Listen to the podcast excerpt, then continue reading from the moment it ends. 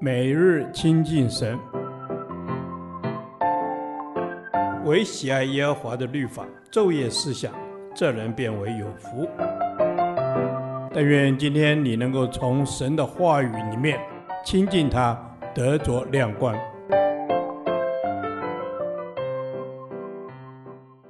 利未记第四十九天，利未记二十三章三十三到四十四节，暑天的节庆四，欢乐的祝棚节。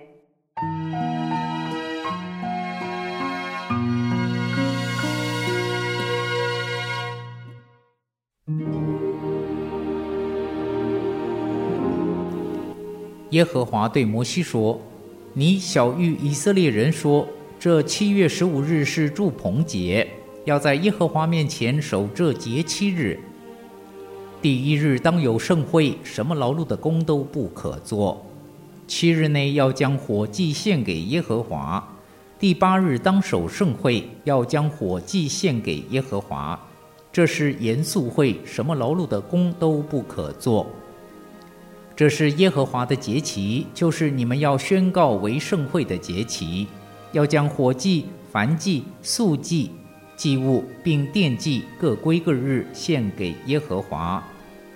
这是在耶和华的安息日以外，又在你们的供物和所许的愿，并甘心献给耶和华的以外。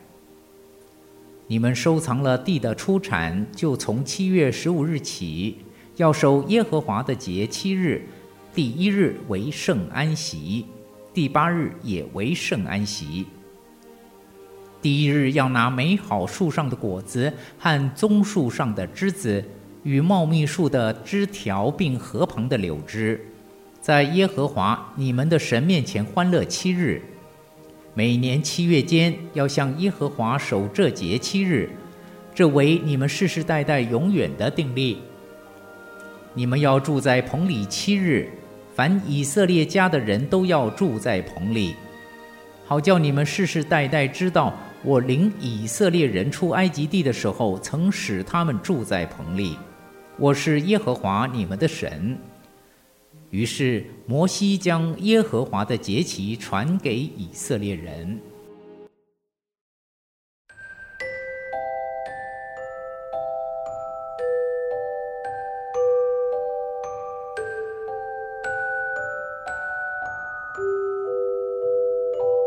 祝棚节是神所规定三个重要节庆中的一个，又叫收藏节，因为在这个日子，以色列人收藏了地里的出产，在这个日子，谁也不可空手朝见神。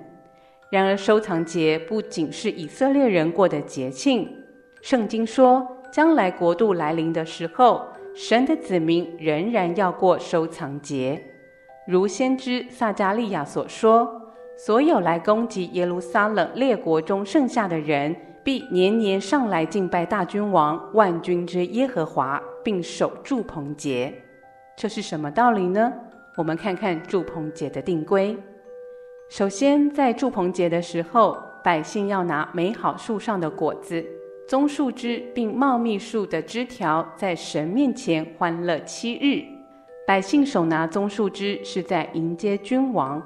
例如，主耶稣以王的身份进入耶路撒冷的时候，百姓手拿棕树枝迎接他；而他再来做王的时候也是如此。住棚节并不是以色列人在旷野过的节日，乃是进到迦南之后过的节日。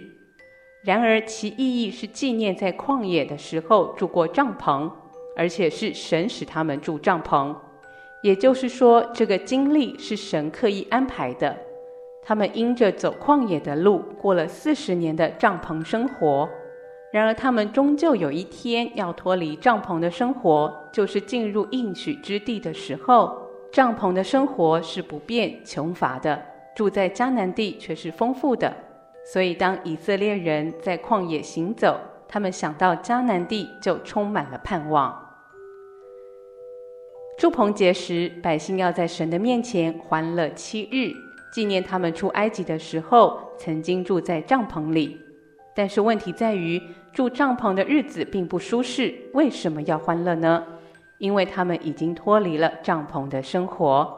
对基督徒而言，保罗告诉我们，有一天，我们这地上的帐篷若拆毁了，必得神所造，在天上永存的房屋。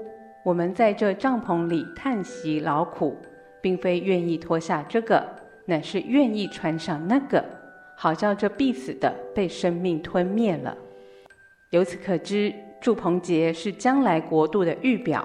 那时，我们都脱离了地上的帐篷，和主耶稣在一起，与他一同作王，直到永永远远。因此，今日神的儿女要为那永生的食物劳力，就是做主差派我们的工作，积存财宝在天上，将来见主的时候才不致羞愧。所以，祝鹏杰让我们看见基督徒属灵经历的第三个阶段，是要为永生的食物劳力。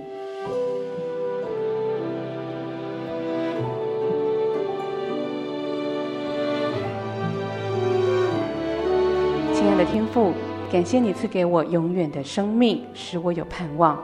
求你让我常常定睛在天上，奉靠主耶稣的圣名，阿门。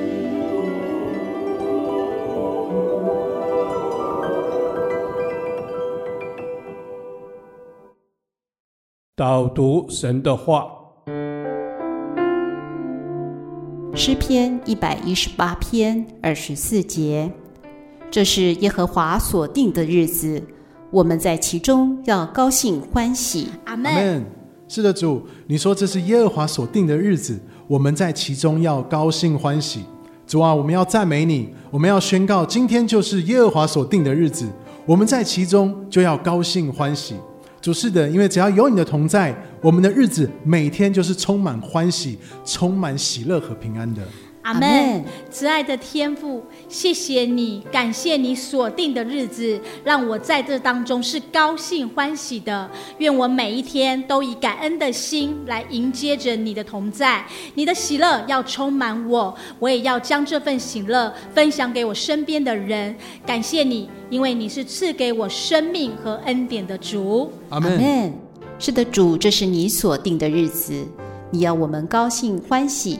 主啊，我们要常常喜乐，不论是顺境或是逆境，让我有急或不然的信心，因为你是耶和华，一切时间表都在你的手中。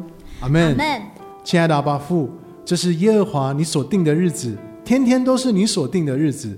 身为你宝贝的儿女，我们在其中就要高兴欢喜。你说就要高兴欢喜，不只要常常高兴欢喜。我们更要常常来祷告，常常歌颂赞美你的名。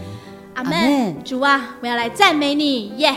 因为你是做新事奇妙的主，求你充满我的心，让我时刻可以与你同行同在，经历你的喜乐和平安。